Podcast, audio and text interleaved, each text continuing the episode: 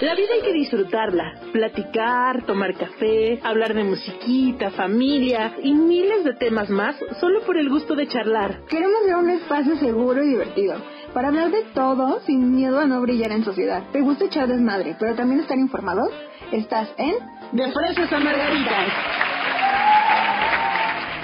Este programa es público ajeno a cualquier partido político. Debido a su contenido debe usarse con precaución. No contiene información clara, veraz, precisa.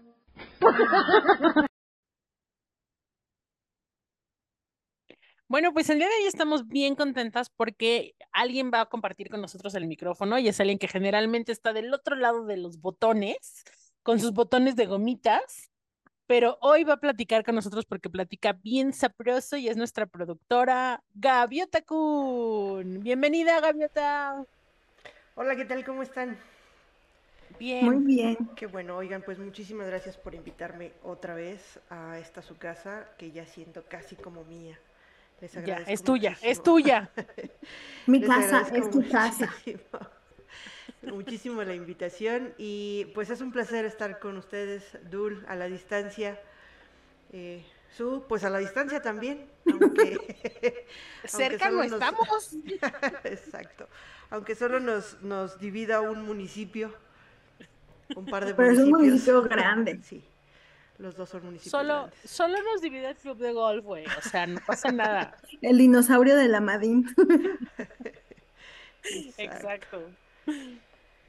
Pero bueno, pues bienvenida hoy porque hoy queremos, eh, ay, Pues, ahorita pues, que es Semana perfil. Santa, ajá, ahorita que es Semana Santa y que va a haber un poquito de tiempo libre para, para muchos de los que no trabajamos, pues queríamos aprovechar y, y hablar un poquito acerca de las películas que ganaron los Oscar. O sea, si hay alguna que no hemos visto, creo que es el momento justo y queríamos invitar a Gaviota porque ella es cinéfila como nosotros, bueno, más que nosotros, y ella sí sabe, a ella sí sabe de directores y de tomas y de cosas eh, técnicas, entonces dijimos, ¿quién mejor para platicar de este tema de las películas del Oscar, ¿no, Susu? Sí, porque yo, yo me sé así como los chismes y yo me emocioné en la nostalgia y eso, pero, pero así que yo diga, uy, no es que peliculón por, por esto y esto y esto. No. No. Así es que, Gaviota, esperamos que el día de hoy nos ilumines con toda tu sabiduría ancestral. Como siempre. Oigan, pues muchísimas gracias por la invitación. La verdad es que sí es, es eh, algo que nos, que nos gusta mucho, eh, el cine, y es algo que, bueno, ya habíamos platicado que teníamos como muchas ganas de poner eh, eh, sobre la mesa todas estas, digo, no todas porque no nos va a dar tiempo de, de escucharlas todas, digo, de, de verlas todas o de, o de comentarlas todas, pero sí por lo menos las más importantes, este, eh, obviamente, bueno, la ganadora, eh, algunas de las que estuvieron nominadas y algunas que fueron como, eh, ya lo habíamos platicado, algunas que fueron como muy especiales y que nos tocaron de alguna manera este, a cada una de nosotras, ¿no? Yo eh, me gustaría que empezáramos con Maverick, que fue una de las, de las películas nominadas. Y, me gustaría que empezáramos con ella porque aunque no es el cine que está acostumbrado Hollywood a nominar o a premiar, también es cierto que es una de las películas que abrió las puertas al cine otra vez después de la pandemia. Eh, es una de las películas más vistas en el 2022 y que más eh, dinero recaudó en taquillas. Este, esta, esta película, Maverick, eh, Top Gun, eh, con Tom Cruise, que es, la verdad es que es un, un hombre muy dado a los negocios y a todo este tipo de, de- de películas y franquicias sobre todo, ¿no? Eh, a- a- eh, lo comentábamos también que es una de las películas que apela mucho a la nostalgia, porque la primera parte salió en, en los ochentas, si mal no recuerdo, a finales de los ochentas, entonces, pues sí, es una película que apelan a, lo- a la nostalgia y que si bien es cierto que no empieza donde se quedó la otra, también es cierto que, bueno, toma mucho de esa nostalgia de la, de la primera película y la pone eh, sobre la mesa. Esta eh, película tiene seis nominaciones, entre ellas eh, como mejor película, que sabíamos que no iba a ganar justo por esto que, que comentábamos, porque Hollywood no está acostumbrado a, a premiar este tipo de películas, sin embargo no las deja de, no las deja de lado, ¿no? Y lo que sí ganó, eh, y, lo, y lo hemos comentado, es eh, el Oscar a Mejor Sonido. Pero que es como, ay, perdón, como también así el sonido mm, tipo envolvente que realmente te hacía sentir así como de, ay, pasó un avión, ¿no? Ajá, ajá. Estoy despegando, ¿no? Tan así. Sí, tan real, ¿no? Dicen, tanto de la película. Claro. dicen los, dicen los expertos, ¿no? Que, que el, el sonido de los, de los aviones de combate es así. O sea, digo, Es yo nunca, eh, no, nunca he escuchado un avión de combate, ¿no? Pero la gente que, que es experta en ese tipo de, de, de vehículos dicen que el sonido era perfecto. Entonces, pues logró, ¿no? O sea, a final de cuentas, sí es cierto, en la película tú la estás viendo y literal sientes que estás con ellos ahí, este, volando el, la misión, ¿no? Vuela la peluca. Claro, claro. Sí, la verdad es que eh, es una... eh, eh, es extraordinaria. Yo insisto en que Tom Cruise como productor ha sido, ha, ha sido una máquina de hacer dinero. Y, y ese señor sabe, eh, no apuesta por cosas nuevas eh, o diferentes, pero sí apuesta a lo seguro. Y en esta película apostó a la nostalgia, por supuesto, y a, y a, eh, a darle toda esa credibilidad en, en- en la parte de los sonidos, ¿no? Y bueno, tan fue así que, que eh, pues ganó el Oscar. Claro, de que él sabe su negocio, lo Sí, conoce, ¿no? sí. Sabe, sabe perfectamente cómo llegar. Y, y es una película que también lo decíamos en algún momento, es eh, pues muy el, el estilo americano, ¿no? Entonces, pues les da, les da, por supuesto, toda- todas las herramientas y todos los, eh, los sentimientos y las emociones que el público americano le gusta. Así es. Entonces, pues creo que, creo que es cierto, creo que con esa eh, bandera es que lo, los nominan y, y les dan este premio, ¿no? No, y es que también mundialmente la primera sí marcó toda una generación, digo, tan así que Luis Miguel hizo su video, ¿no? Digo. Sí, De la incondicional. era así es. una moda. Así es, O sí, sea, eh, impuso, impuso una moda. De hecho, yo escuché eh, como rumor, no me hagan mucho caso, pero hay un rumor por ahí de, de los primer, de, de el, el director o uno de los directores que pedía disculpas al, a los a quienes estaban enrolando en esos días en, en, la, en, en el ejército. En el porque ejército. les pintaba eh, eh, la maravilla, ¿no? Que iban a tener miles de mujeres a sus pies y que iban a poder volar casas y que, y pues al final no fue así, ¿no? Entonces, pero sí, marcó una época, o sea, marcó, marcó a muchísima gente y esta segunda parte me parece a mí que eh, eh, pues va por la misma, va por la misma línea, ¿no? Apela a la nostalgia de todos aquellos que, que vimos la original en cine y que, y que queríamos ver qué, qué más, ¿no? Qué pasaba con Maverick y qué pasaba con los demás eh, actores. Y le dio eh, pues un vuel, eh, la vuelta, pues, hablando justo en esta parte en la que decíamos que abrió los cines otra vez, ¿no? Después de la pandemia y de, y de esa recesión que hubo en cuanto a, poder salir y disfrutar de, de una película en cines, en compañía, y a, y a pesar del miedo que todavía se sentía al inicio de, de, de la salida de todos nosotros, ¿no? De decir, ok, sí voy, pero este, a ver qué pasa, ¿no? Todavía muy con el cubrebocas, muy con los sanitizantes en la mano, muy un asiento sí y un asiento no, y así eh, eh, batió récord de entradas, de, de, de ventas en taquilla. Exacto, ahí está su mérito. Sí, en algún momento yo pensé que iban a premiar la película justo por eso. Es decir, eh, pensé que le iban a dar el Oscar solo por, por haber abierto taquillas, pensando en como un apapacho a, ok, sí, lo hiciste bien y pues por eso lo Gracias. vamos a dar. Ajá, ajá. Afortunadamente no, pero digo porque bueno, eh, conocemos la historia, pero eh, sí, sí es como muy muy puntual este, este, este asunto, ¿no? Ok. Y, de, y aparte de esta, tú tenías ahí un dato, Susu, que querías comentar acerca de la canción del, del musical que se presentó. Ah, bueno, es que a mí, a mí me impresionó mucho ver el, el cambio de look de Lady Gaga, que interpretó la canción de Top Gun, de Hold My Hand, que fue ella en jeans y playera, sin una gota de maquillaje, cuando aún así había entrado a los Oscars en vestidazo y, o sea, muy ella, ¿no? Y, y ya sabemos que Lady Gaga lo que se ponga, vas a hablar de lo que se pone, pero vas a hablar de su talento. Entonces, me encantó que se hablara de la canción y de lo personal, lo cercano que se sintió esa canción, ¿no? Pegándole al- a lo emotivo, a la nostalgia, que creo que fueron unos premios muy emotivos. Creo que también así la canción fue como de, o sea, no sé por qué estoy llorando, pero estoy llorando. Sí, creo yo eh, que a, a final de cuentas lo que hicieron, o lo que quiso ella hacer, digo, eh, insisto, Lady Gaga es Lady Gaga, ¿no?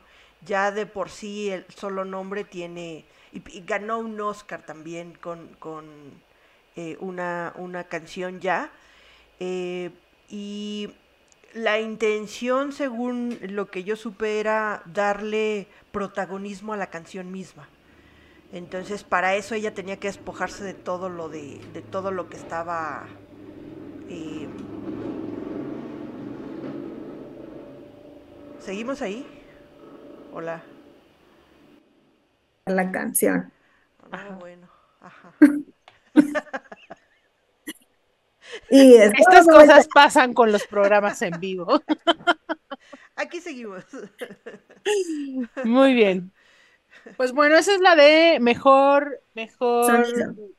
Mejor, Efectos de mejor sonido. Efectos de sonido. eh, que- y, y como mención honorífica, como mención especial, ¿no? Pero Tina, tus extraterrestres.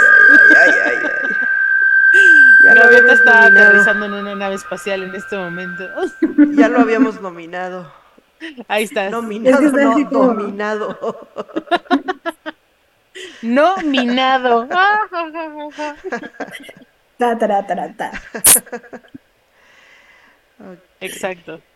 Bueno, pues ¿con cuál seguimos? Yo- No sé si no sé si hablar de las de las así como rápidas, por ejemplo, vestuario, ¿no? Que ganó Black Panther. Black Panther. Black Panther, ¿no? Que ahí está nuestro mexicano, nuestro orgullo nacional que nos hizo sentir muy orgullosos este año. ¿Pero sí la viste? Sí, claro. Ah, ok, ok. No la entendí, pero, la- pero de que la vi, la vi. Es que yo sí quería que gan- les ganara a todos. Y así, ¡ah! Te rompo la cara, nada más porque me ves para abajo. Nada más porque me ves para abajo. Sí, sí la vieron, sí, es. Sí, claro. Me- Muy buena, a mí me gustó. Sí. Te- uh, nos hubiera encantado te- que tuviera otra. o- o- o- eh, como siempre, ¿no? Ya saben, cuando. cuando no tenemos. Alguna vez escuché que decían que el cine es eh, el arte más caro en cuanto a producción y más barato para los espectadores. Por ¿qué te gusta? ¿Cuánto, cuánto, en cuánto están los boletos allá en En Estados Unidos. Acá, bueno, sí, bueno, no. Acá sí están como, como 15 dólares la entrada. 15 dólares? Entre 8 a 15, depende, la, o sea, si hay promociones o la sala como más VIP, pero según yo fui- fuimos y estuvo como 11 dólares, algo así por persona. Pues O sea, es- en un que sí está medio bien, pero pues ya a mí ya me pesaba ir al cine en México, porque aparte te compras tu combo, tu Claro. hot dog. Bueno, pero ese ya es otro negocio, ¿no? O sea, al final el- lo que se va a taquilla es lo que se le... sí, sí, la venta de boletos. Digo, finalmente eh, eh, ese es el, esa es la, la ganancia para los cines, ¿no? La, de los combos y todo esto. Bueno, no nos desviemos del tema. Este, nos hubiera gustado, sobre todo a quienes somos eh, eh, fans de alguna manera, y, solo fans, no, no super fans acérrimos, si nos hubiera, que somos fans de, de Marvel y los cómics y todo este rollo, Nos hubiera gustado que terminara de otra manera, pero bien, yo creo que es una muy buena película. Yo creo que es un muy claro ejemplo de lo que el poder prieto puede, puede hacer eh, a cargo de Tenoch Huerta y compañía. Y, pues eso, o sea, los vestuarios muy bien, es decir, creo que ganó quien tenía que ganar, ¿no? No hay para más. Exacto. Aparte a mí me gustó mucho esta, estas guerreras, guerreras mujeres femeninas, defensoras. Claro, claro, en este, en este empoderamiento femenino. Ah, exacto. Además, eh, se está se está desatando muchísimo este asunto de, de las mujeres y de lo que podemos hacer, ¿no? Es decir, voy a tratar de hacerme un poquito hacia atrás.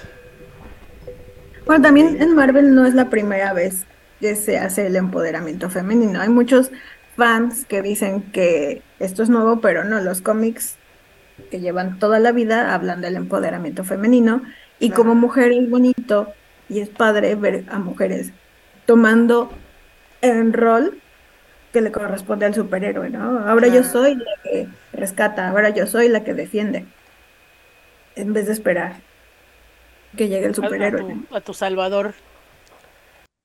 Exacto. Sí, y lo que hablamos en algún podcast anterior, ¿no? Cuando decíamos tener la referencia, ¿no? Que, que mujeres que vamos al cine, que niñas que van al cine puedan ver eh, mujeres de referencia para ellas, ¿no? Y para decir, mira, no pasa nada si, si ando, o sea, si quiero aprender artes marciales, si quiero ser fuerte, si quiero ser guerrera, pues no es algo que esté fuera de mi rol, ¿no? Como tanto nos enseñaron a los que crecimos en los ochentas y en los noventa, ¿no?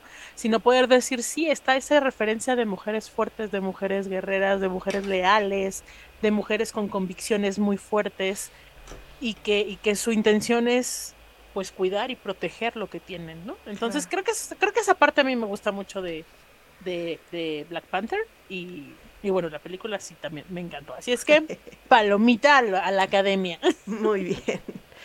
Otra de las películas que me gustaría poner sobre la mesa es Pinocho. Pinocho, mm, de, de, Guillermo del Toro. No de mérito Pinocho de Disney, mucho, porque... Ni, el de Shrek Disney. ni a Pinocho de Shrek. pero, pero creo que Guillermo del Toro se sacó un 10 con esta película. Eh, lo platicábamos este, a la hora de ponernos de acuerdo eh, para, esta sesión y, hablábamos sobre eh, la filosofía de, Guillermo del Toro, ¿no? De trabajar a largo suspiro, es decir, de empezar hoy y terminar, digo, les tomó entre 10 y 15 años hacer Pinocho la película y y imagina todo lo que cambió del tiempo en el que iniciaron al tiempo en el que terminaron solo de grabar, ¿no? Y ya no hablemos de la, eh, de la preproducción, claro, y la postproducción eh, sobre esto. Y otra de las cosas que me gustaría comentar también es eh, la defensa de, de, Guillermo del Toro sobre la animación como cine no como entretenimiento solo para niños, sino como cine y el deseo de poder abrir a, a, las salas de cine eh, este, este tipo de, películas, ¿no? ¿Cuántas películas no nos estamos perdiendo que entran directamente a streaming? Porque no hay salas de cine para poder este, eh, poner eh, animación como tal. Claro, porque creo que no es tan popular, ¿no? Este tipo de técnicas, entonces creemos, a lo mejor los, que, los que somos consumidores de cine y no sabemos, creemos que la animación es solo infantil, es solo dibujos animados, ¿no? Entonces, que la academia reconociera el trabajo de Guillermo en esta técnica de animación, creo que es un súper impulso para la gente que lo hace y para la gente que, que se dedica a, al cine poder decir, esto también, esto también es arte, esto también es cine, esto también vale la pena que se vea en salas eh, de cine, ¿no? Claro, claro. No, y que también las cosas no son instantáneas, ¿no? Que, el trabajo bien hecho cuesta, cuesta trabajo y, lleva un tiempo y una dedicación. Y creo que parte de su speech es lo que nos enseña, ¿no? No vas a tener un buen resultado de un buen trabajo si lo quieres para mañana, o sea. Claro, y comentábamos eh, eh, la manera en la que fue hecha, ¿no? Que es stop motion. Eh, y que y lo complicado que es hacer stop motion para para pues para, todo. entretenimiento, ¿no? O sea, es eh, eh, no es un, un minuto grabado eh, de, de, stop motion, no corresponde a un minuto de vida, ¿no? Ni siquiera un minuto de cine, pero bueno, vayamos más hacia, hacia el stop motion como tal, y no lo, y no lo es, ¿no? Es decir, es como todo el trabajo que hay detrás, por eso tantos años trabajando en este, en este proyecto. En, este proyecto. Y, y una de las cosas que a mí me impresionó muchísimo es el detalle que muestra eh, la película. Eh, ustedes ven, ah, no sé, por ejemplo, Coraline, que también fue hecha en stop motion y no hay tanto detalle como lo hay en, en Pinocho, donde ves a, a Gepetto sufrir y sufres con él, porque de verdad llega un momento en el que te olvidas de que es, de que es una marioneta, de que es un muñeco y, crees que efectivamente es un actor. O sea, porque, porque le pusieron suficiente empeño en los detalles que, que eso, llega un momento en el que te olvidas que estás viendo una marioneta, ¿no? Sí, lo que es el, el, detalle de los de las emociones en el rostro, en el lenguaje corporal, y creo que aquí un gran acierto también, y yo soy súper fan de este trabajo, es del doblaje. Y realmente, de verdad, el casting que hizo Guillermo para los actores me pareció estupendo. O sea, como dices, logran, logran transmitir las emociones de cada personaje, logran transmitir, transmitir la visión de cada personaje y, eso está también muy cañón, o sea, que, haya un tan buen doblaje que permita que te conectes inmediatamente con los personajes, eso me parece también un súper, así, súper 10 para Guillermo y su, y su equipo, ¿no? Sí, sí. Yo, eh, eh, y no solo las emociones, sino el contexto. Es decir, eh, las imperfecciones de lo que hay alrededor de los, de los de los mopeds, el que, el, no, no es moped, de la marioneta, el que se, el que se tropiece, por, por ejemplo, y el sonido de las botellas, el sonido de la lata vacía, o sea, todo eso me parece a mí que, que ha sido o fue perfecto. No, no puedo pensar en otra, en otra ah, manera de decirlo. En otra palabra, claro. Claro, claro, se echó 15 años, pero la verdad es que su trabajo es excelente. O sea, cada detalle, si pueden ver la película, si no la han visto, véanla, está en, Netflix. Es una joya. Y eso que, por ejemplo, yo no soy muy fan de, de, Guillermo del Toro porque me cuesta mucho trabajo entender sus películas. Hasta ahora las últimas como que le he ido agarrando la onda y como que voy entendiendo un poco su estilo y me he dado la oportunidad de verlas. Pero pero él es, es lo, decíamos, es un director muy simbólico. Entonces, si no conoces todo su trabajo, no es que no entiendas la, la, película, pero creo que cuando tienes las referencias, puedes como, como disfrutarla más, ¿no? Claro, claro, sí. Eh, conociendo la filmografía de Guillermo del Toro, sabemos que es, eh, sí es un, un personaje, él como, como productor y como director, eh, y como guionista y como, y como autor de novela, por ahí tiene una novela, una trilogía muy buena, este, recomendable. Eh, sí, está lleno de simbologías, porque esa es su vida, pero además me parece a mí que eh, el, el video viral sobre porque soy mexicano nos representa, ¿no? Vivimos como mexicanos en una simbología y en un, eh, eh, en un estar con una situación, pero no sin la otra, ¿no? A él le preguntaban sobre la vida y la muerte y sobre lo amable y sobre lo atento que él era y cómo podía hacer películas tan tan oscuras y tan y, él decía pues, pues porque soy mexicano no entonces eh, esa simbología es plasmada con maestría en cada una de sus de sus eh, producciones y creo que Pinocho no es la excepción es decir, no es el, el, lo comentábamos, ¿no? No es la, la, clásica historia de, ah, lo secuestraron, sino eh, tomó una decisión y sobre esa decisión esta es la consecuencia, ¿no? Exacto. Que era lo que, lo que Como que sabe encontrar, ay, perdón, sabe encontrar el equilibrio entre esta dualidad de la vida y te identificas con, pues no tanto con el personaje, sino con, con, lo que le pasa, ¿no? Dices, ah, claro, claro que ahora está en esta situación. Por, porque... las decisiones que tomó, exacto. Y es, ya no hablemos de nacionalidades, es eh, eh, ley de vida, o sea, toda acción tiene una reacción.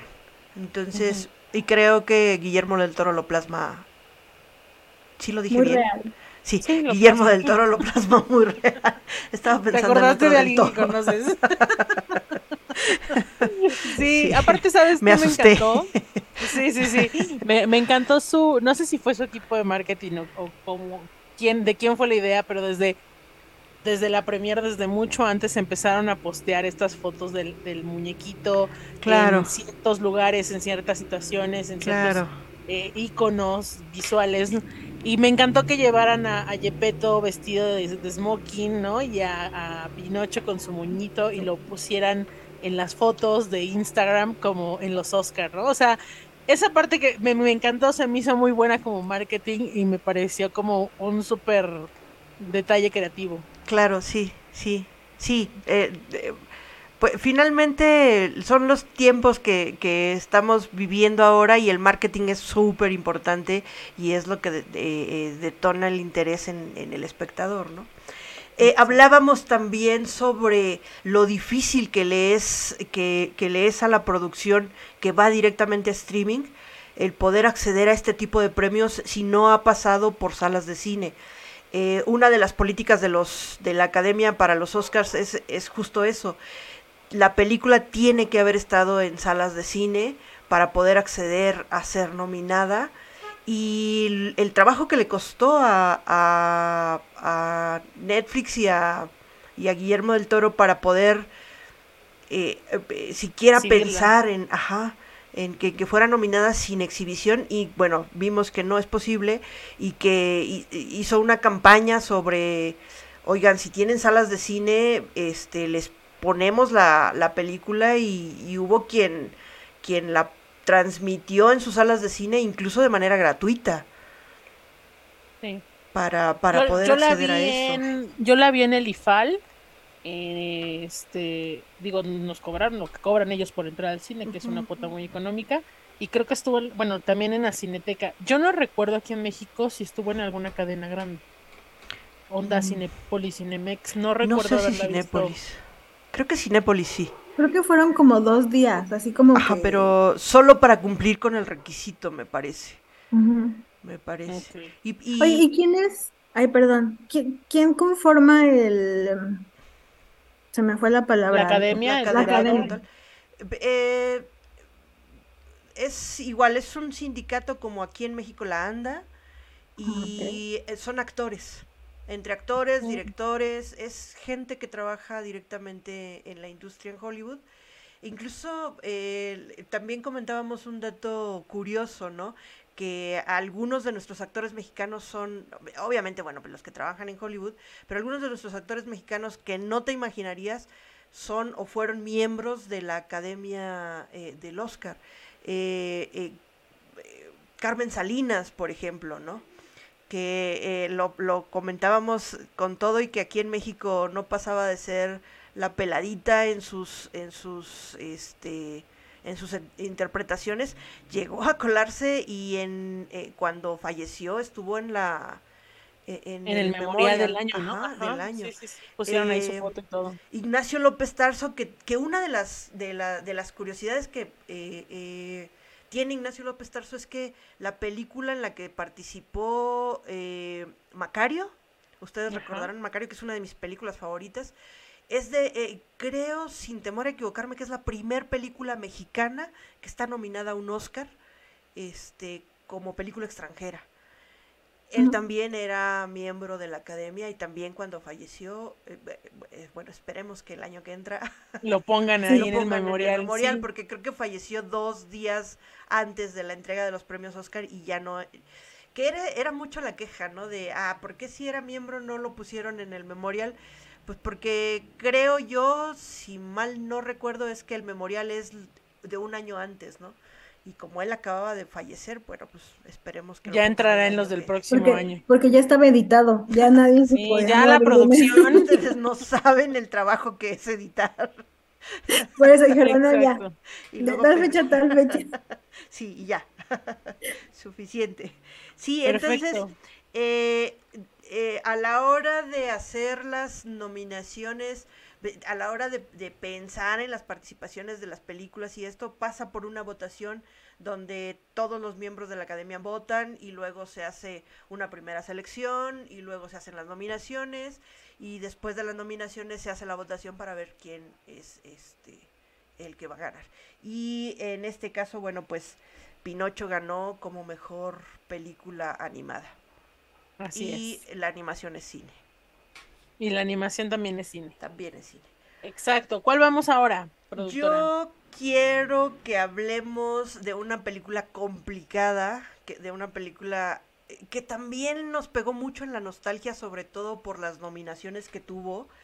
Este, y, y esta película es La ballena. Es oh. eh, una película fuerte en su eh, en su, desde, desde su concepción. Es la adaptación de una obra de teatro. Eh, lo comentábamos también sobre el hecho de que las tomas a la hora de hacer la película eran muy cerradas. Es una sola locación, no hay más. Y la actuación es increíble. Es decir, eh, creo yo que se lleva y por mucho por mucho el hecho de que Brendan Fraser haya interpretado este personaje y que una vez que empiezas a ver la película te olvidas de la nostalgia y de Brendan Fraser y te centras en el personaje que caracteriza, ¿no? Y, y, te lleva a todos esos claroscuros que tiene la, la, la película, que tiene el guion, que, tiene la, idea original y te lleva a todos ellos. Eh, eh, al final, eh, yo les comentaba, yo me quedo con, un comentario que me hicieron y que me pareció súper profundo y súper lógico en cuanto a esta película se refiere, ¿no? Porque habla sobre un tema que es tabú, y sin embargo, eh, vamos, no tanto que sea tabú, pero no se le tiene tanta consideración como a otros temas en cuanto a salud se refiere y me estoy refiriendo a la, a la salud mental, ¿no? Y, y eh, alguien me decía, bueno, eh, hablando de estos dos temas, porque nos mueve dos temas en particular, es decir, tú ves la película y hay dos situaciones que, te brincan de inmediato en esta película. Y una de ellas es el, sobrepeso y la otra es eh, eh, la depresión, que es eh, en este caso la salud mental. Y alguien me decía, mientras entiendas que él no está deprimido porque está gordo, sino que está gordo porque está deprimido, entiendes la película como tal. Sí, sí, aunque yo tengo mis, mis, mis comentarios, ¿verdad? Si usted me permite, señora productora, porque efectivamente es muy claro el, el, guion, es muy claro el argumento que está hablando de una depresión muy fuerte en el personaje principal. Alguien me decía, es que es, no, Vicky, no, es que no tiene que ver con, con que estaba gordo y, y, no es un tema de, de, de su cuerpo, de gordofobia. Y yo le decía, es que sí, porque en ningún momento de la película, aunque todos los personajes saben que él está pasando por una crisis depresiva muy cañona, que de hecho lo está llevando a la muerte, nadie lo menciona. O sea, te lo dejan ver y tú como espectador lo entiendes, porque te cuentan su historia y dices, este güey está deprimido. Claro. Pero, pero nadie habla de eso. Todos los personajes y todo lo que te muestran de él es su aspecto físico, ¿no? Y entonces mucha gente empieza a comentar en los mismos espectadores, la gente que estábamos en el cine, es como de, y lo dice el personaje, ¿no? Y lo dice su hija, el personaje de su hija, cuando le dice, es que me das asco, es que no te quiero ver, es que me avergüenzo de ti, mira cómo estás, ¿no? Su propia eh, ex esposa, ¿no? Que tienen una relación muy rara entre ellos dos, pero también le dices, que cómo te, cómo te haces esto, ¿no? pero no se está refiriendo a, la depresión, se está refiriendo a su salud física llamándolo la obesidad, ¿no? Claro. Entonces, a mí sí, yo, lo platicaba con ustedes, yo siendo una persona que, que toda mi vida he batallado con este tema, pues a mí sí se me hizo como, como que, ¿sabes? Sí, claro. Como que no, como que no, no estuvo, no estuvo, y al final no está, para mí, personalmente, no está resuelta, no tiene un final feliz, ¿no? No tiene un, un cierre que puedas decir, ah, bueno, sí, pero lo resolvió, ¿no? Entonces como que, no sé, a mí sí me dejó como con un sabor de boca un poco como, mmm, como que no. ¿Qué está pasando? Yo creo, que, yo creo, que, son tres tópicos, ¿no? Lo que decías es la obesidad, es la depresión y creo que también habla mucho de la culpa.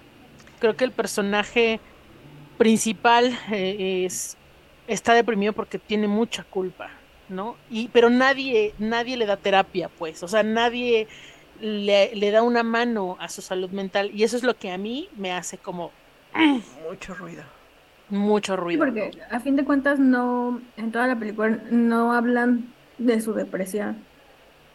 O sea, nadie lo ayuda hacia la depresión, ¿no? Es como de, ay, busca ayuda porque estás gordo. Pero no es busca ayuda porque estás deprimido. Entonces, en vez de irse hacia, hacia un lado, que, que a lo mejor muchos lo vieron del, del lado de la depresión, pues las personas que nos identificamos como no deprimidas, es como el que yo lo vi hacia el otro lado. Pues, porque, pues claro. es muy fácil decir, ay, pues ponte a dieta, o sea, deja de comer. Sí, porque aparte, porque aparte, digo, y es cierto, ¿no? Y estas escenas del atracón que le da por porque lo ven, ¿no? Porque él se está ocultando todo el tiempo y alguien lo ve y entonces le da y se echa un atracón, pues también la gente delgada se echa sus atracones, claro. ¿no? Y también la gente bulímica y también la claro. gente que tiene otro tipo de desórdenes alimenticios. Claro. Y, y a lo mejor, como soy una persona del gremio gordo, ¿verdad? Entonces por eso me sentí como, como Identificada. agredida.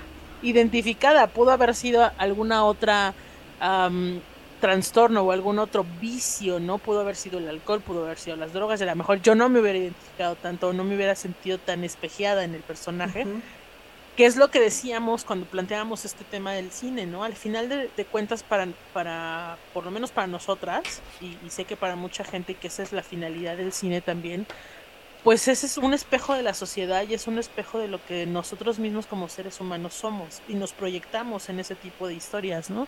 Entonces, o sea, me parece una muy buena película, me parece una muy buena actuación, es cierto, llega un momento en que no te acuerdas que es, que, o sea, tú estás viendo al personaje, la película tiene mucha, creo que tiene muchos detalles técnicos muy buenos y los hablábamos que era el tema de las escenas tan cerradas Ajá. que te permiten que sea muy personal, ¿no? Hasta diría yo un poco invasiva la película en los personajes, ¿no? Eh, todo el tiempo está lloviendo en la película, todas las escenas son oscuras, solo hay una sola escena de luz y una sola, una, una sola escena donde entra la luz y ya no llueve y es el final, ¿no? Y a lo mejor ese es el cierre poético de, del autor, ¿no? Claro. No tanto el cierre que yo buscaba de le salvaron la vida, ¿no? pero, y lo entiendes así, pero a mí fíjate que a mí me llamó muchísimo la atención y, y, siempre lo comento porque soy alguien que me gusta observar esas cosas. Cuando la película la terminó, por lo menos en la sala en la que yo estaba, la gente se levantó en silencio y se fue. O sea, fue una película incómoda. Yo la sentí así, la gente salió incómoda del cine. No hubo ruido, todo el mundo salió callados, nadie comentó nada cuando terminó la película. Entonces creo que cumple su, cometido. su propósito, ¿no? Claro. Su cometido, exacto. Entonces, sí, definitivamente fue una super actuación. Claro, hablábamos sobre la subjetividad del arte, ¿no?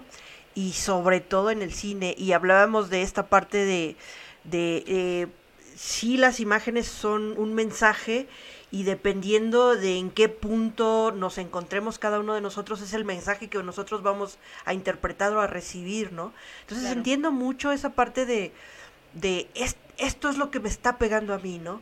Eh, sí vemos mucho eh, la parte eh, en, el personaje como tal, la parte eh, de afuera, los que no saben qué es lo que está pasando con él y que lo único que ven es, es, lo que lo que ahora sí que valga la redundancia, lo que ven sus ojos, ¿no? Y, y lo que ven sus ojos es que él se está autodestruyendo, eh, dejándose eh, de esa manera, ¿no? O sea, eh, permitiendo que la comida sea su escape y no tienen una idea de qué es lo que está pasando por su cabeza, ¿no? Entonces, eh, sí, lo decía eh, la niña dulce, ¿no? Quienes ya tenemos un contacto de primera mano con la terapia, decimos, claro, o sea, claro, o sea, yo sé lo que está pasando y sé que si en lugar de decirle, güey, deja de comer, le dijera, güey, te concerto una cita, eh, ¿qué te pasa? ¿Qué tienes? ¿Por qué, qué es lo que estás pasando? O sea, háblame, a veces, eh, siempre lo he dicho, a veces decir las cosas y escuchar las cosas le, le, dan un significado diferente a, lo, a las cosas por las que estamos pasando, ¿no? A veces creemos que lo que estamos viviendo es lo más o lo peor de la vida hasta que lo hablamos, que de eso se trata la terapia y nos damos cuenta que nos estamos ahogando en un vaso de agua, ¿no? Eh, vayan a terapia. Vayan a terapia. Sigamos en terapia. También ganó como mejor maquillaje. Sí, sí, otra vez, yo insisto en que, y más allá de la nostalgia que nos da que Brendan Fraser, después de todo lo que ha vivido y que fue para muchos de nosotros nuestro eh, Tarzán, George de la Selva y nuestro superhéroe en, en, la momia. en la momia, en todas las momias que salieron. Y, y a pesar de saber. ¿Cómo se llamaba? Ay, perdón, ya te interrumpí. no, está bien. A pesar de saber las cosas por las que pasó cuando, cuando de alguna manera tuvo que retirarse o se retiró sin quererlo, eh, a, pesar de eso, de, de, la nostalgia de decir, chala, lo nominaron, sí queremos que gane porque lo merece, una vez que entra en, en personaje, te olvidas que es Brendan Fraser, ¿no? Lo decía al, principio de, eh, hace un momento, ¿no? De, de esa es, e, e, es el tipo de actuación por la que ganan premios. Cuando te olvidas que es la persona y entiendes y ves y te identificas con el personaje. Y eso es lo que sucede con, con Brendan Fraser en este personaje, ¿no?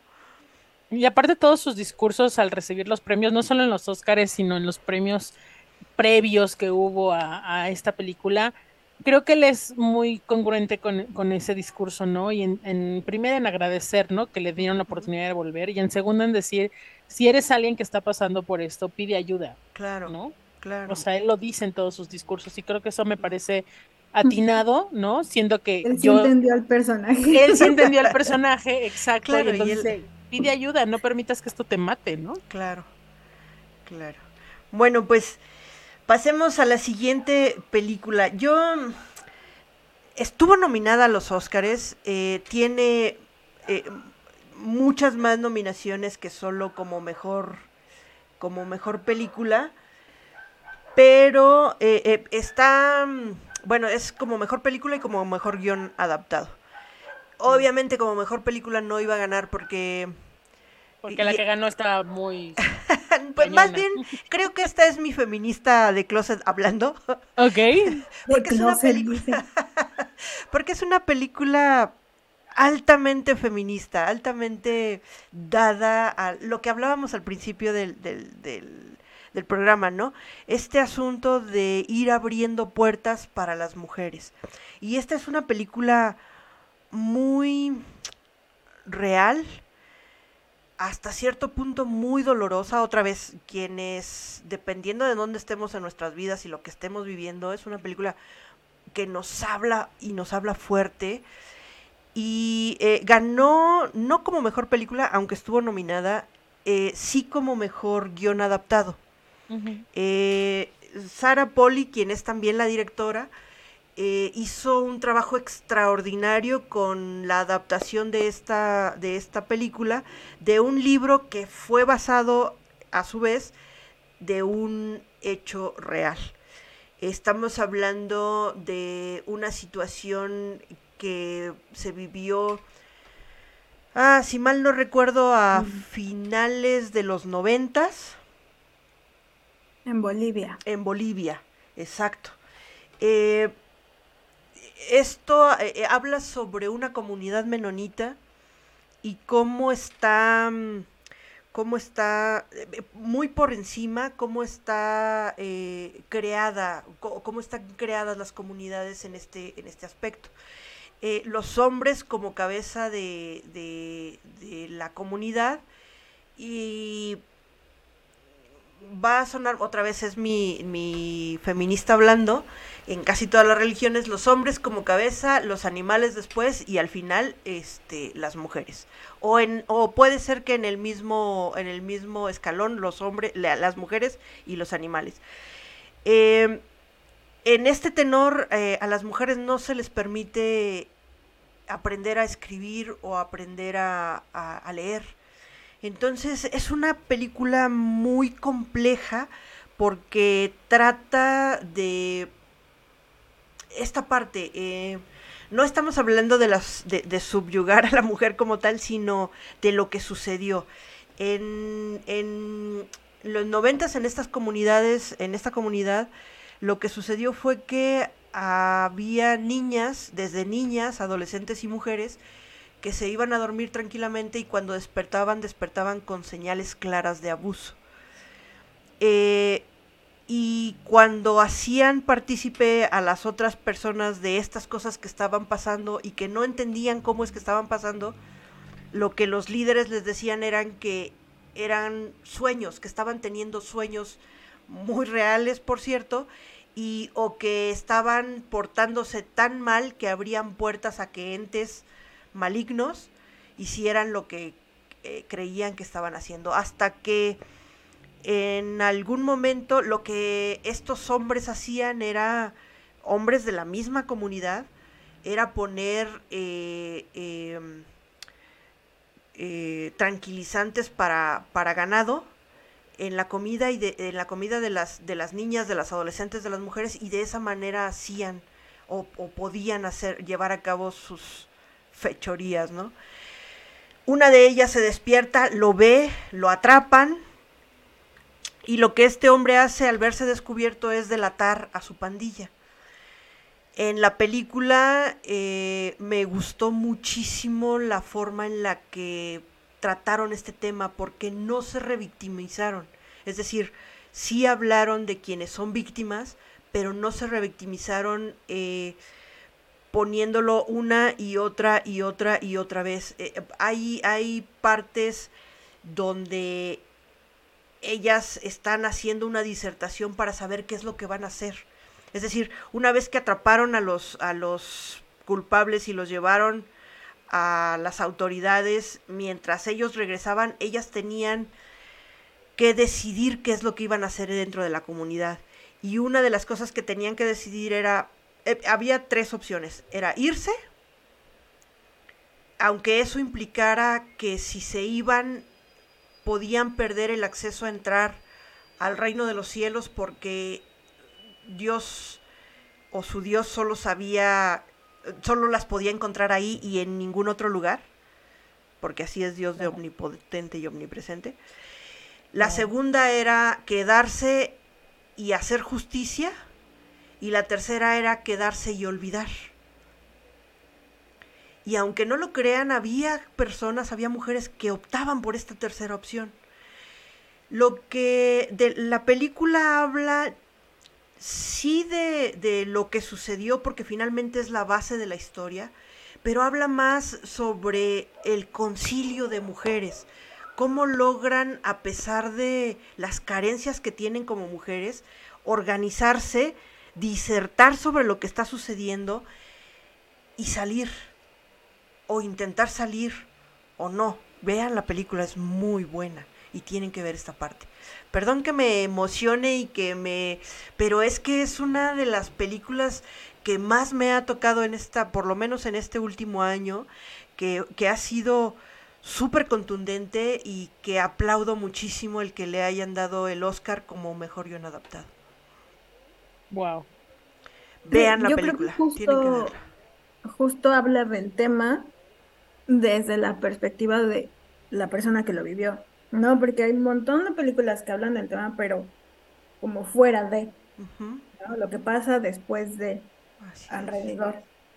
Pero casi nunca se toca el tema de, de cómo la víctima vive con eso. Eh, Fíjate que el año, esto me recuerda mucho, el año pasado, otra de las películas que estuvo nominada a un Oscar, que fue... Ay, no recuerdo ahorita el nombre, pero trata sobre la Edad Media y los caballeros. Y habla justo de esta, de este tema, eh, cómo una mujer se levanta y dice que un el, el caballero de una corte la violó, abusó de ella el marido le cree, el caballero dice que está loca. ¿Dónde hemos escuchado eso? Y entonces esta película nos muestra los tres puntos de vista. Lo que yo decía, eh, a lo que yo me refería cuando les digo que en ellas hablan no se revictimiza, es que en esta película anterior eh, cada uno habla de su punto de vista y cada que uno, re- a- a- cada que se hace la Revive. revisión de ese punto de vista, termina en el abuso de esta mujer. Y yo, para mí me parece que es excesivo, que no debe, vamos, que la mujer debió haberlo dicho y luego cuando cada uno de los otros dio su punto de vista, no tenían por qué llegar, o sea, yo vi tres abusos, cuando en realidad, o sea, con uno Claro, hubiese sido claro. bastante, ¿no? Y el decir, No hermana, yo necesario". te creo. tan tan. No. Para ellos fue necesario, para este director fue necesario revictimizar a la mujer las otras dos veces porque con unas no fue suficiente, ¿no? Y lo que sucede en Ellas hablan es que al inicio de la película te da la, la base de la película y a partir de ahí son flashbacks, pero no te no, no le da esa importancia de el suceso como tal, perdón. De No los te- camotes, los perdón. No, no le da la importancia del suceso como tal, me explico, es decir, sabemos que sucedió, pero se enfoca más en, ok, pero ¿y ahora qué vamos a hacer? ¿Y cómo lo vamos a hacer? Y entonces se forma el concilio y en este concilio cada una da su punto de vista de yo creo, yo creo que podríamos hacerlo de esta manera porque como yo lo he visto y, y- y cada una de estas mujeres fue víctima. Y sin embargo se ve a sí misma, sí, obviamente como víctima, pero dando un paso adelante a decir, sí, pero ahora qué voy a hacer, ¿no? O qué voy a hacer que va a repercutir en toda la, en, en la comunidad completa. Porque además el pensar en nos vamos a ir es todas las mujeres. O sea, llega un punto en el que dicen, ok, e- ellas dicen, ok, nos vamos nosotras, pero ¿y qué hay de los niños? O sea, de los infantes, de los niños varones. Y entonces alguien dice, no, bueno, pues nos los llevamos. Y, pero ¿hasta qué edad? Ah, es, es fuerte. Qué Tenemos qué que verla. fuerte, sí, sí, sí. Tenemos que verla porque, porque, porque la cosmovisión es diferente. O sea, no es lo mismo si nosotros lo pasamos aquí en la ciudad, que sabemos que te revictimizan hasta que se cansan, pero no es lo mismo vivirlo aquí que vivirlo en una comunidad tan apartada donde la palabra de los hombres es palabra del Dios mismo, ¿no? Y, y viven con ese temor de, bueno, ¿y ahora qué vamos a hacer? O sea, porque eh, pensar en, en, en rebelarse contra la comunidad es pensar en rebelarse contra su Dios mismo.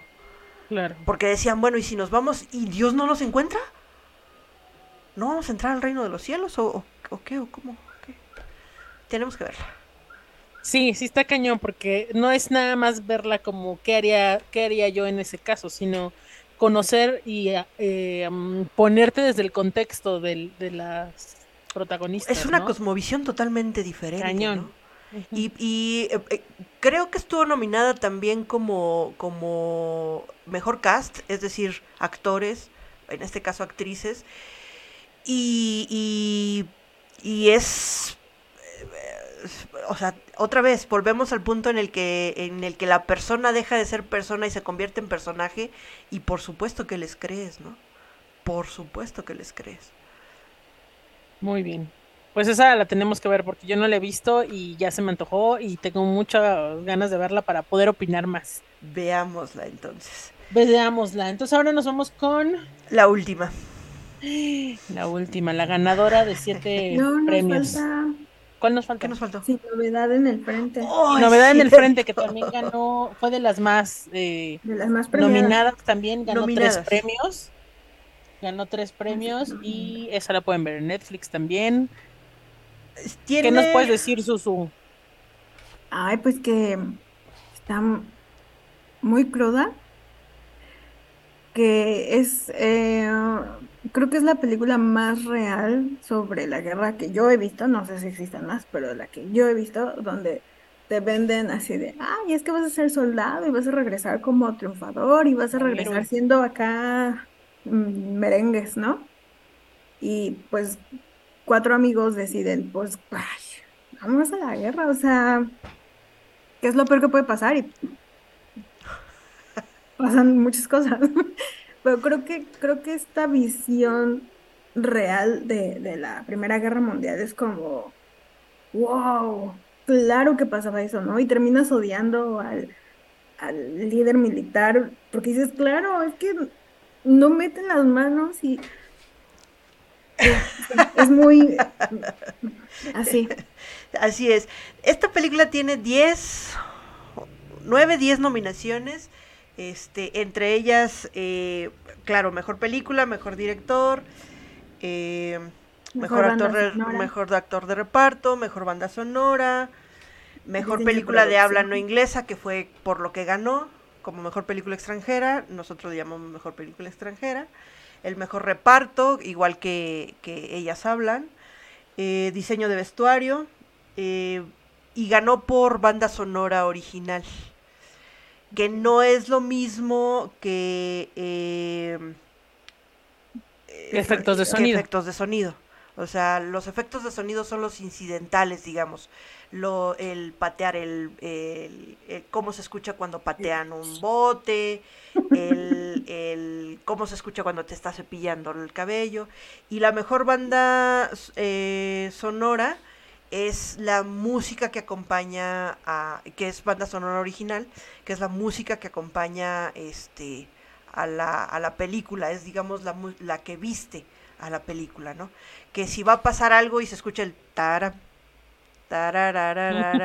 esa es la banda sonora. Eh, que no es lo mismo que canción original, ¿recuerdan? Que no es lo mismo que el soundtrack. Que no es lo mismo. eh, es parte del soundtrack, digamos, pero no es lo mismo que canción original. Que Oye, ¿y hablábamos esta de- película no se te hizo como Senderos de Gloria de Kubrick? Ay, ¿O no sé. Híjole, es que Como cada esta una parte tiene... de los chavitos. Sí.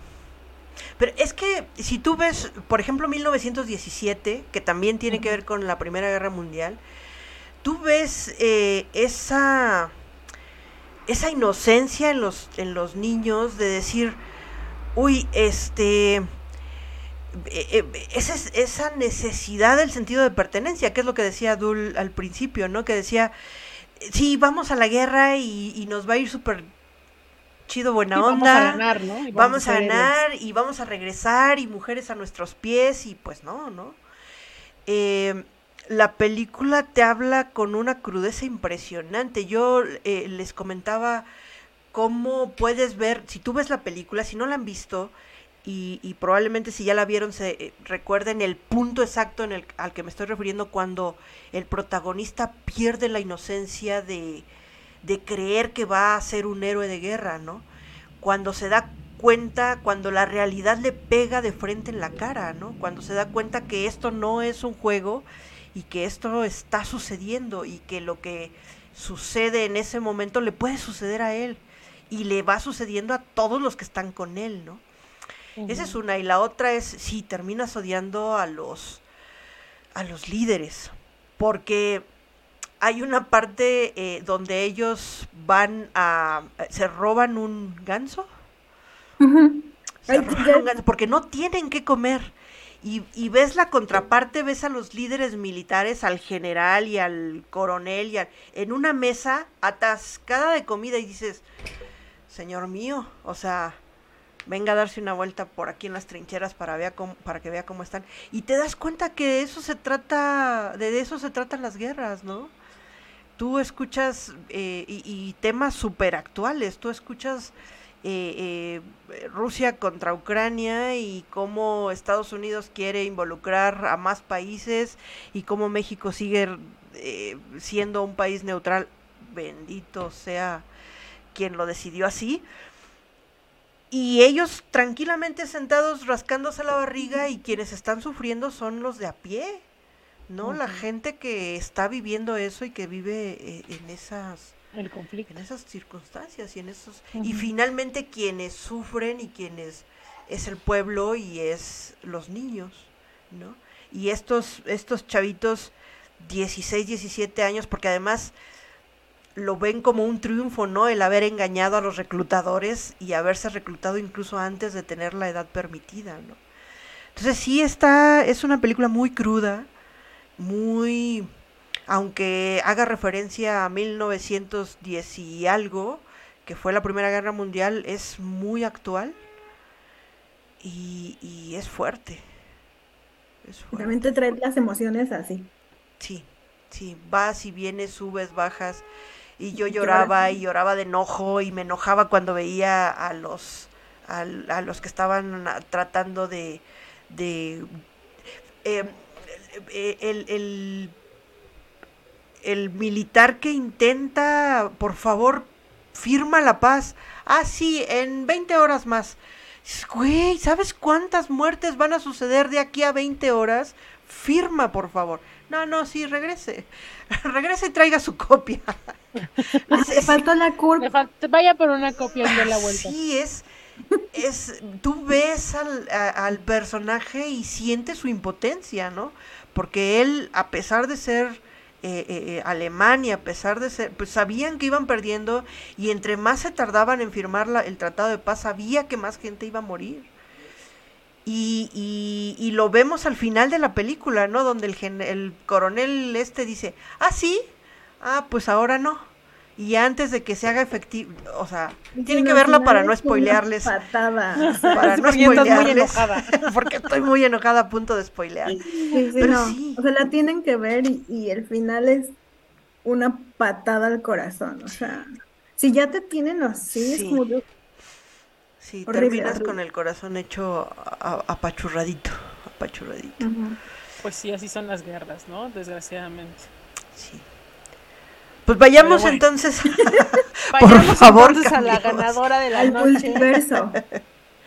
Al de lo que pasa y no pasa y que pasa en todas partes, ¿o cómo era? En todas partes, en todos lados, todos juntos, en todo momento. ¿Juntos pero no revueltos? Todo en todas partes al mismo tiempo. Todo en todas partes al mismo tiempo. Dijo, eh, yo, yo esa sí la vi Aparte la vi en un momento, no sé, estaba yo como muy abierta a, entenderle y pensé que no le iba a entender nada porque mucha gente me había dicho como, no, está bien rara, está bien loca, no la entendí. Y entonces dije, bueno, vamos a ver de qué se trata. Y wow. wow. bueno, es que hay muchas partes que a mí, o sea, desde que empieza hubo muchas partes que a mí me hicieron clic y, y, lo decíamos como esta parte de cada quien va entendiendo lo que en ese momento está viviendo y por ejemplo yo les decía que a mí me encantó, bueno, primero hablábamos de, cómo... primero que nada, sí, ¿cuál es el argumento? Primero. ¿Cuál es el argumento? es decir, ¿cuál es la historia? Pues es que, mira, a mí mucha gente me decía, la historia es que una, que, que una mujer que es dueña de una lavandería, este, es, es la, la llave o es la que es capaz de salvar muchos universos que están sucediendo al mismo tiempo y ella es la única que puede hacer que ninguno de estos colapse, ¿no? Yo, mi interpretación es que es un pleito de madre e hija y que hay que ir a terapia. Ese es mi argumento al final. Sí, así es. Que Porque todo esto se evitar si fueran a terapia, ¿ves? Y todo Con esto un se resume, y una dona. Y una dona. además, y un par de ojitos. Hablábamos sobre eh, los multiversos y qué complejo. Empezando por ahí. Pensando en que, bueno, no, no somos eh, eh, físicas, eh, no estudiamos física cuántica, ni mucho menos, y probablemente lo que vayamos a decir suene a, a una barra basada, y tal vez sí. Y sí. Eh, eh, Pero acuérdense que este programa no tiene información veraz. Son Hemos- nuestras opiniones de mortales. Lo que hemos aprendido ha sido con base en todo lo que hemos visto que tiene que ver con los multiversos, que en realidad no hay mucho, pero lo hay. Entre Todo los lo que nos dijo el Doctor y- Strange. y, y- y lo que tiene que ver con saltos cuánticos y saltos en el viajeros en el tiempo, etcétera, etcétera. Em, sí, eh, a- eh, co- eh, comentábamos que siempre ha habido en la historia del cine una película que tiene toda la, eh, eh, toda la producción del mundo, todo el presupuesto del mundo, en este caso Doctor Strange y, los, y el multiverso. Y hay otra película que siempre le hace competencia, que es la que menos este presupuesto tiene y sin embargo está, existe, ¿no? Y en este caso es todo en todas partes al mismo tiempo. Y entonces creo que Doctor Strange nos abrió un poquito la visión. eh, antes de Doctor Strange yo había visto eh, El Hombre Araña y, y el multiverso en versión animada. Y a mí me encantó, yo, yo fan del Hombre Araña. Pero entonces Doctor Strange nos muestra qué es lo que puede suceder eh, en otras líneas temporales. Marvel se encarga de eso, ¿no? Que, que para allá van los multiversos, otras líneas temporales, es decir, otro yo haciendo lo que más le gusta en este mundo, ¿no? U otro yo, eh, y no quiero pensar en ese yo, pero otro yo siendo subyugada hasta, hasta el piso, u otro yo, que esto me gusta mucho y siempre lo digo, este, ok, va, siempre se lo digo a mi crush. Tú y yo no estamos juntas ahorita, pero eh, yo sé que en otra línea temporal, mi yo de otra línea temporal y tu tú de otra línea temporal son felices y tienen una casa e hijos e hijas y ajá.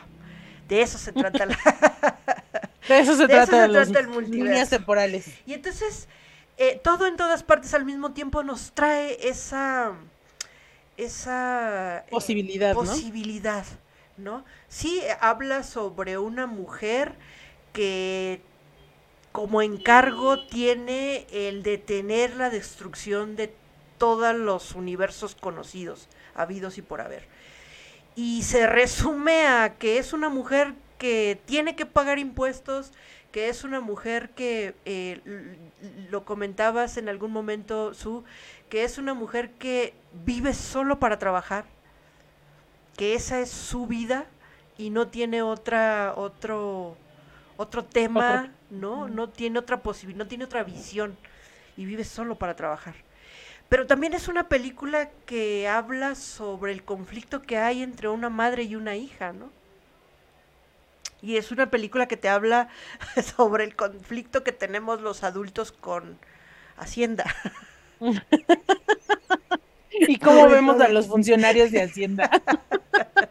y, y, y cómo vemos que es otro universo completamente diferente al que todavía no le agarramos el gustillo. todavía no sabemos cómo manejar ese universo en el que vive Hacienda, ¿no? Entonces, la actuación muy buena. eh, eh, ganó eh, Michelle Yeoh como mejor actriz. Este es increíblemente buena su actuación. Jamie Lee Curtis como eh, mejor actriz de reparto, junto a eh, que también Y Yuquan, Que no sé Kiyu Kwan. dice. Ki Yu Kwan, perdón por nuestro nuestro eh, eh, es, Chino vietnam, no, es vietnamita zacatecano. Este. ah, Y la hija, la hija que no, no gana nada, pero a mí me parece una, una excelente actriz la que hace el papel de la hija, porque interpreta muchas personalidades eh, y como de villana, ya sabes, como, como que tiene este peso actoral. A mí me encantó. pero todos, o sea, todos. Sí, eh, todos, todos representan diferentes todos personalidades porque cada uno es diferente en su, en- en en su universo, ¿no? Ajá.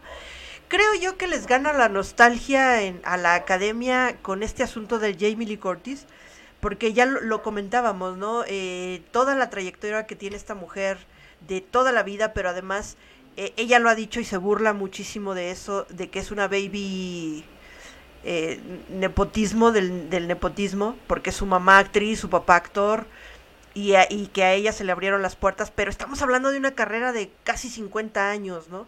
Claro. Y al final hablábamos de que eh, cuando agradece el premio Oscar y dice, bueno, mis papás fueron nominados, yo gané un Oscar, ¿no? Es así de, bueno, sí, soy un poquito más, ¿no? Y, y sí, el peso es sobre la hija, quien también es eh, nominada como actriz de reparto, y bueno, quien se lo lleva finalmente es Jamie Lee Curtis. Creo, insisto en que le gana el corazón, eh, o le gana la nostalgia, o le gana el, el actuar en correcto a, a la academia en este sentido, ¿no? Sí, porque Mm. decíamos que, que en cuanto a actuación, eh, ella ha tenido otros papeles mucho mejores y creo que este era como, Sí, no, no era como su gran actuación, ¿no? O sí, sea, sí, sí, sí. creo Además, que sí. además de que eh, la hija tiene muchísimo más tiempo en pantalla que la misma Jamie Lee Curtis, ¿no? Muchísimo más tiempo en pantalla. Entonces sí creo que eh, creo que ahí sí les falló un poquito. El Era por, el- por todo lo que le debían de, Mm, puede ser, de puede ser. años. Sí, yo hubiera esperado a que hiciera algo más este año y, pre- y premiarle el año que viene. No sé. Halloween 24. Algo así. Halloween 24. Em, Michelle yo, la actuación creo que es muy buena. Insisto, otra vez, a Hollywood le gana el corazón y le dan eh, el Oscar como mejor actriz. No que no lo mereciera, me parece a mí que hace muy buena actuación. Lo, comentábamos en algún momento cómo se...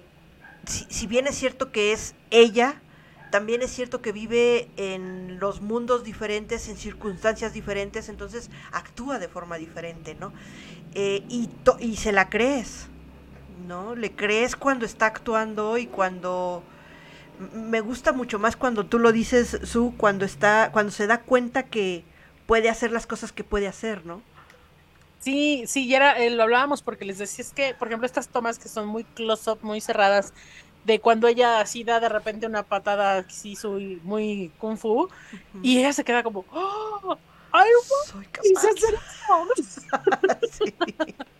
No, o sea, cuando empieza a descubrir los talentos que en otros universos tiene, porque era también parte de lo que hablaban o de la reflexión que yo hacía de esta película, y decía, le, le platicaba yo con Gaviota Kun y le decía, es que creo que así es nuestra vida, ¿no? Al final de cuentas, no estamos viajando en universos como tal, ni haciendo saltos cuánticos, pero, pero no somos la misma persona que fuimos hace 5, hace 10, hace 15 años. Esa es otra versión de nosotros.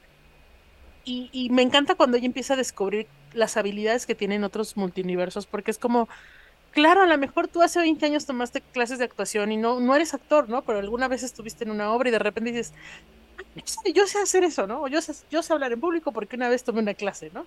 O yo sé, mm, no sé, hacer algo esto porque una vez hice esto. Entonces como que son pequeñas cualidades que vas adquiriendo en las diferentes etapas de tu vida que van siendo lo te van te van formando a la persona que eres hoy, ¿no? Entonces creo que esa parte de brincar en los universos me pareció como una analogía a cómo brincamos nosotros mismos nuestras propias versiones en a lo largo de la vida, ¿no? Claro, claro, sí, lo, lo comentábamos, eh, esta parte de, de nuestras diferentes realidades, ¿no? La realidad que estamos viviendo ju- eh, en este momento, justo ahora, no es la realidad que pensábamos hace 5, 7, 10 años, ¿no? La semana pasada, el mes pasado, ayer. no es la misma realidad. Entonces, eh, y, y, volvemos al punto de, de el, el, el arte subjetivo. Y entonces a mí me está hablando, esta película a mí me habla de esta manera, ¿no? Eh, eh, esta película da para mucho y lo comentábamos, hablábamos de, de cómo nos vamos dando cuenta, eh, no sé, pensando en tu ejemplo, Su y, y la bicicleta.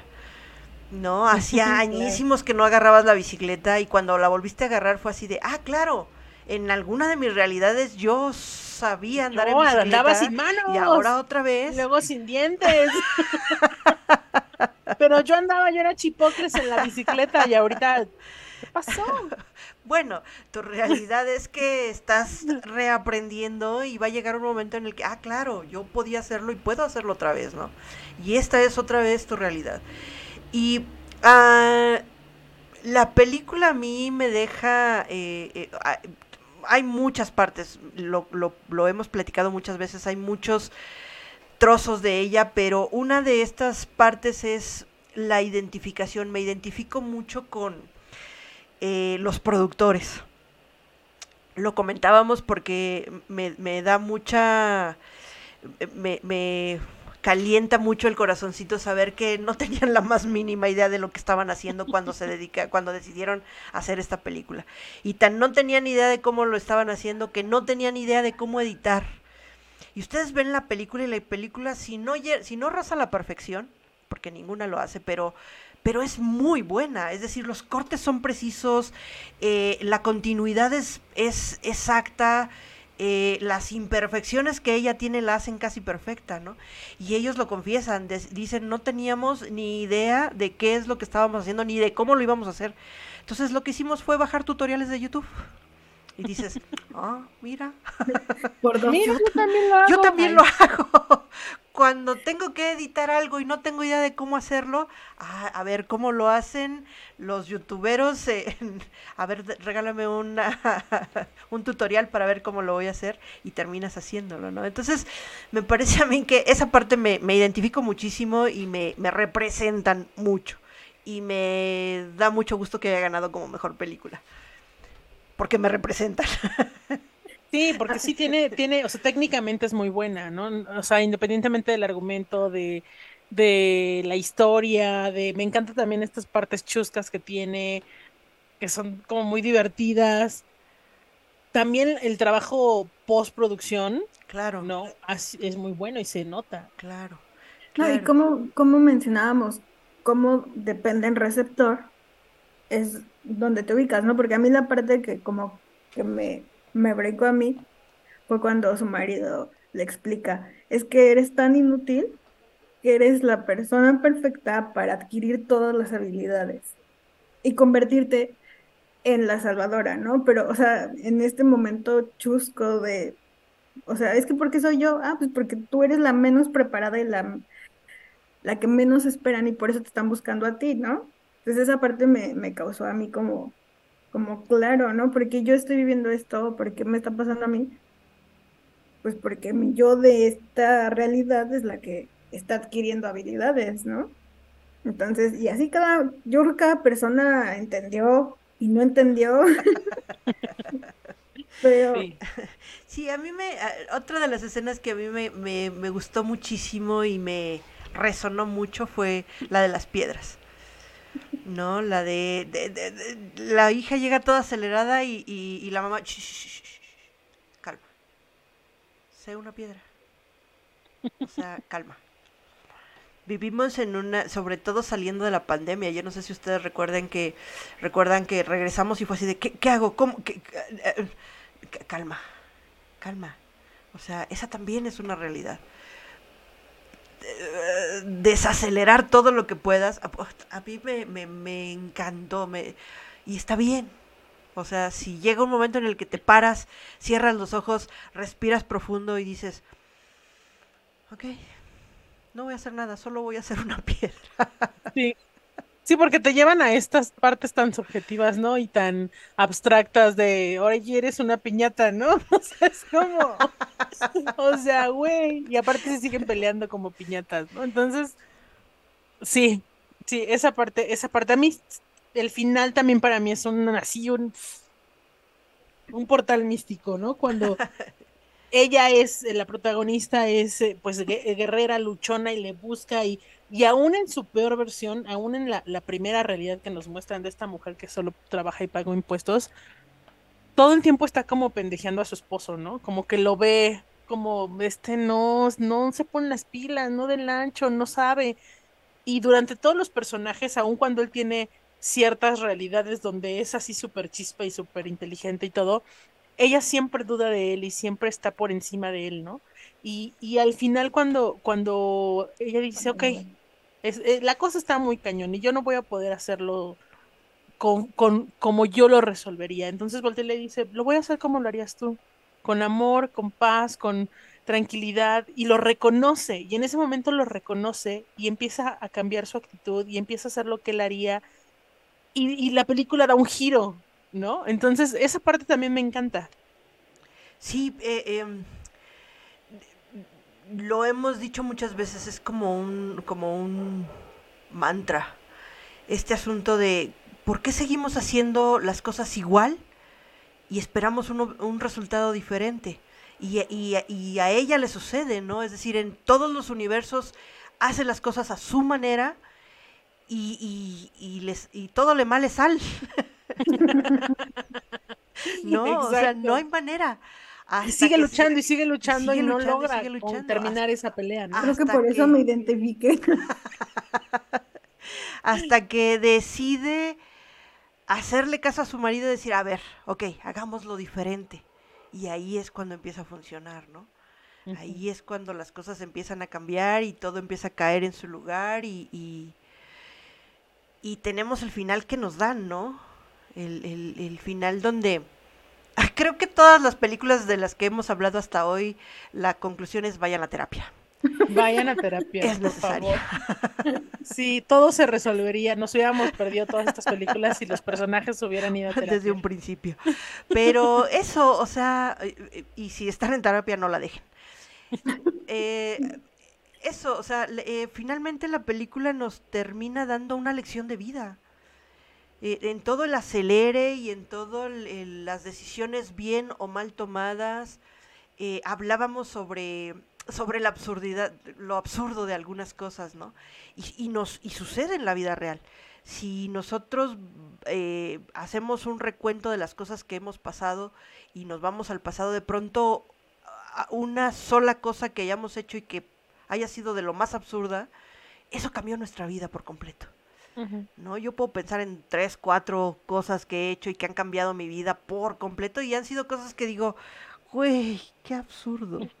Y eso mismo pasa en la película, ¿no? O sea, para poder acceder a otro universo o a los poderes del otro universo, hacían cosas súper absurdas. Que decías, no, lo va a hacer, lo hizo. ¿No? Cosas tan absurdas como cortarse el dedo meñique con una hoja de papel y y, ahí tienes al protagonista intentando por, accidente además, ¿no? Entonces, era como súper absurdo y sin embargo sucedía y creo que sucede en la vida real, ¿no? Haces un absurdo y dices, voy, ya ahí va mi... sí, y eso te, te, es un trampolín a otra, a otra cosa. Realidad, a, otra cosa que tú estás... Ajá. A otro universo. Y terminas viviendo en el what if, ¿no? ¿Qué hubiera pasado si en lugar de haber dicho o haber hecho, lo hubiera hecho diferente? Y, ahí creo yo, porque eso es lo que a mí, ese es el mensaje que a mí me deja, ¿no? Creo yo que hubiera, eh, se hubiese tornado en una realidad completamente diferente. Exacto. Y pues ni modo, toca pechugar y vivir lo que estoy viviendo. toca vivir esta realidad en este momento, así es que... Sí, y, y pues bueno, a, a, tomar las enseñanzas que las realidades anteriores me han dejado para poder vivir esta misma, esta, esta realidad, ¿no? Exacto, creo que ese es el mensaje, o al menos ese es el que yo entendí, ¿no? Juntar mis habilidades. Y retomarlas. Sí. Retomarlas y, y, resolver también tus conflictos internos. Parentales, dicen. tus conflictos parentales. Vayan a terapia. Exacto. Pues bueno, yo creo que ya hablamos muchísimo. Eh, espero que hayan quedado muy bien plasmadas nuestras opiniones y nos encantaría si ustedes han visto estas películas, la gente que nos ve, que nos escucha, pues que nos comenten qué les parecieron, si también están de acuerdo en lo que dijimos o a lo mejor en algo totalmente diferente. Todo eso enriquece y los invitamos a que este fin de semana, que es fin de semana largo, pues aprovechen y a ver películas, ¿no? Creo que a veces ya vemos, al menos en mi caso siempre termino viendo películas que ya vi, o sea, regreso a las mismas y mejor darme oportunidad de, descubrir ese tipo de películas padrísimas que por algo, por algo ganaron los premios, ¿no? Claro, y que nos dejen en los comentarios, eh, además de las de las realidades que nosotros vemos o de los mensajes que nosotros vemos en estas películas, ¿qué otro mensaje les dejan a ustedes, no? Exacto. Ustedes qué vieron. Ustedes qué han visto. Sabes que a mí eso me encanta del cine, o sea, cuando vas al cine y ves una película, después comentarla con la persona que fuiste y decirle, a ver, yo entendí esto, ¿tú qué entendiste, no? claro. Porque entonces ya dices, ah, sí, sí, le entendí, o entonces, ah, yo no vi nada de eso, a ver, déjame, déjame abrir mis ojos a, lo que tú estás viendo, ¿no? Entonces creo que eso es lo padre del cine. Y, de esta pues, película. y de esta película en particular. Sí, te enriquece, creo. Sí, así es que pues ya se nos acabó el tiempo, ya se nos acabó el tiempo, chicas, y había mucho todavía que decir, pero bueno, ya lo resumimos. Ojalá podamos retomar alguna película en particular para comentarla después, porque creo que hay mucho hilo de donde, de donde echar mano. Entonces, pues agradecerles, Gaviota, muchas gracias. gracias. Primero por producir este programa con nosotras y luego por estar al micrófono. Muchísimas gracias por la invitación, gracias por, por tenerme, por hacerme un huequito ya saben que yo encantada, este, enamorada del micrófono. Este, me gusta muchísimo compartir con ustedes y, pues gracias, nos vemos la siguiente. Susu, ¿algo más que agregar? Ah, pues a mí nada más me gustaría cerrar con un poquito de lo que dijo Michelle Job en su discurso, que para mí fue un discurso muy impactante. Y una frase que dijo fue, mujeres, no dejen que nadie les diga que ya pasó su momento. No se rindan. Creo que esa frase deberíamos así de, de, tatuar, no sé, pero creo que ahí se las dejo para su semana. Mujeres, no dejen que nadie les diga que ya pasó su momento. así es. la voy a poner en mi pizarrón esta semana. Todavía no hemos terminado de ver la mejor, lo mejor de nuestras propias vidas. ¿Qué tal que todavía no estoy en mi mejor versión y yo ya creo que ya llegué? No, no, no. Todavía hay mucho, mucho que vivir y mucho que experimentar. Pero bueno, felices vacaciones de Semana Santa, los que van a salir, que envidia, y a los que no, pues nos quedamos a ver muchas películas en, streamer. Y también vayan al cine, vale la pena ir al cine en estos días. Pues bueno, por esas y margaritas, muchísimas gracias por escucharnos, nos despedimos. Mi nombre es Vicky Zúñiga. Escríbanos en arroba de fresas a margaritas por Instagram, arroba soy guion bajo Vicky arroba... Arroba soy guion bajo dulsusu con Z. Ya nuestra productora la pueden le pueden escribir en arroba gaviota guion bajo. Ahí está, gaviota kun. Pues bueno, muchísimas gracias, nos escuchamos la próxima semana. Adiós. Adiós. Se acabó el tiempo. Estas fresas buscarán otro cóctel para divertirse y perder el estilo sin remordimiento. Si te gustó nuestro podcast, dale like y comparte. Si no, no. ¡Adiós! ¡Adiós!